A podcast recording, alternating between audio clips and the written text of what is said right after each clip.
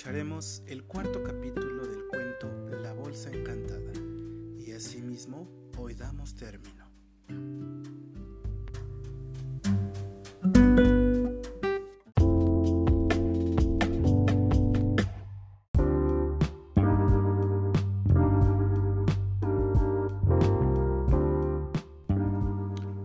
Recordemos que en el capítulo anterior, un informante del califa, que había salido a recorrer la ciudad en busca del responsable, entró corriendo en el palacio y gritó, Madre mía, díganme que no es cierto, díganme que no puede ser. Pero el califa le dio un calmante para los nervios. Cuando se tranquilizó, el informante informó lo siguiente. Iba caminando por la calle y pasé por un terreno baldío. En eso veo que viene un grandote con un palacio al hombro. El grandote, un negro con cara de trueno, dejó el palacio en el suelo y se fue. Y al ratito volvió con más de mil esclavos y una gran cantidad de jinetes.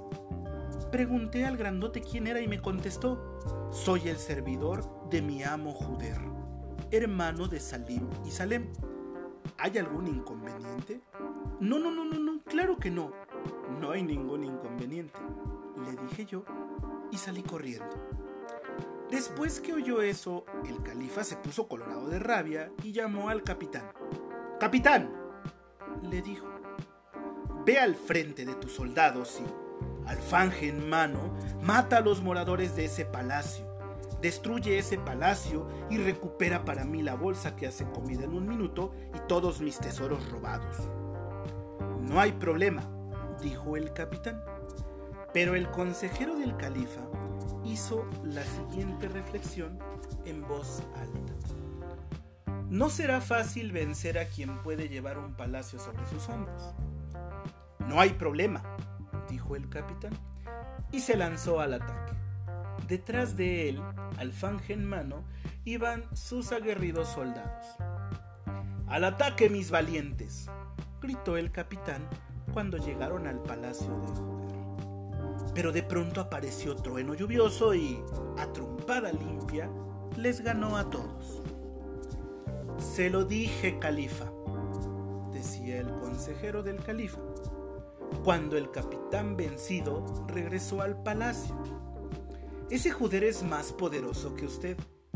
Claro que no, nadie hay más poderoso que yo, gritó el califa, y ordenó que sus fuerzas de reserva se lanzaran a un nuevo ataque, ahora bajo el mando de un joven y audaz oficial. Y sí, se lanzaron al ataque.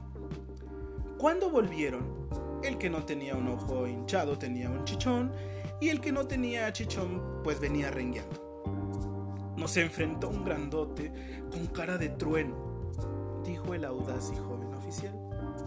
Y él solo nos ganó a todos. ¿Vio? dijo el consejero.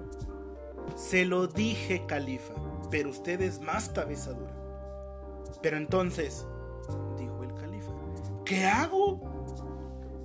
Déjeme probar a mí, dijo el consejero.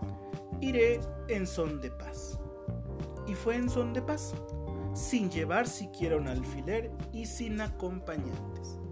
Y cuando llegó al palacio, lo atendió trueno lluvioso.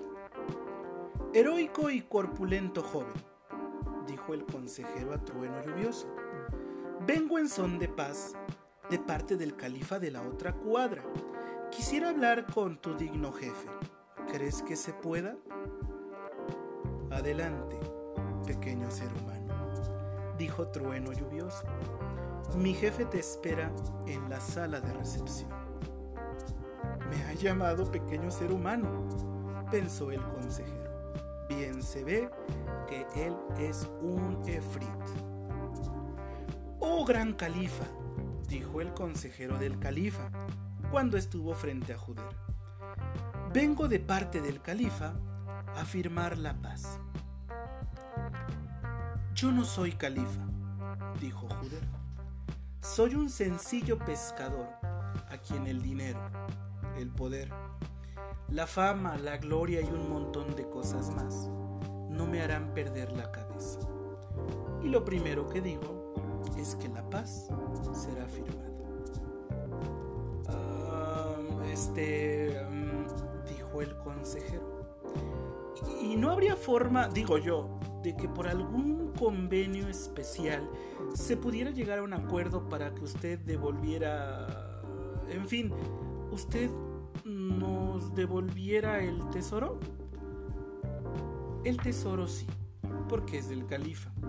Y si se lo quité, fue para darle un escarmiento solamente. Finalmente todo se arregló. Se firmó la paz y hubo baile. El califa y Juder se hicieron grandes amigos y resulta que después se hicieron grandes parientes, porque Juder se casó con la linda hija del califa. Salim y Salem tuvieron un castigo.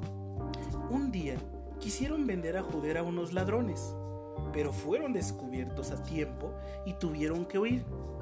Y entonces resulta que cuando quisieron huir, tomaron un globo uno de los primeros que aparecieron por aquella época. Pero al subir al globo, se los llevó el viento y nunca nadie supo a dónde fueron a parar. Y color incolorado, este cuento se ha acabado.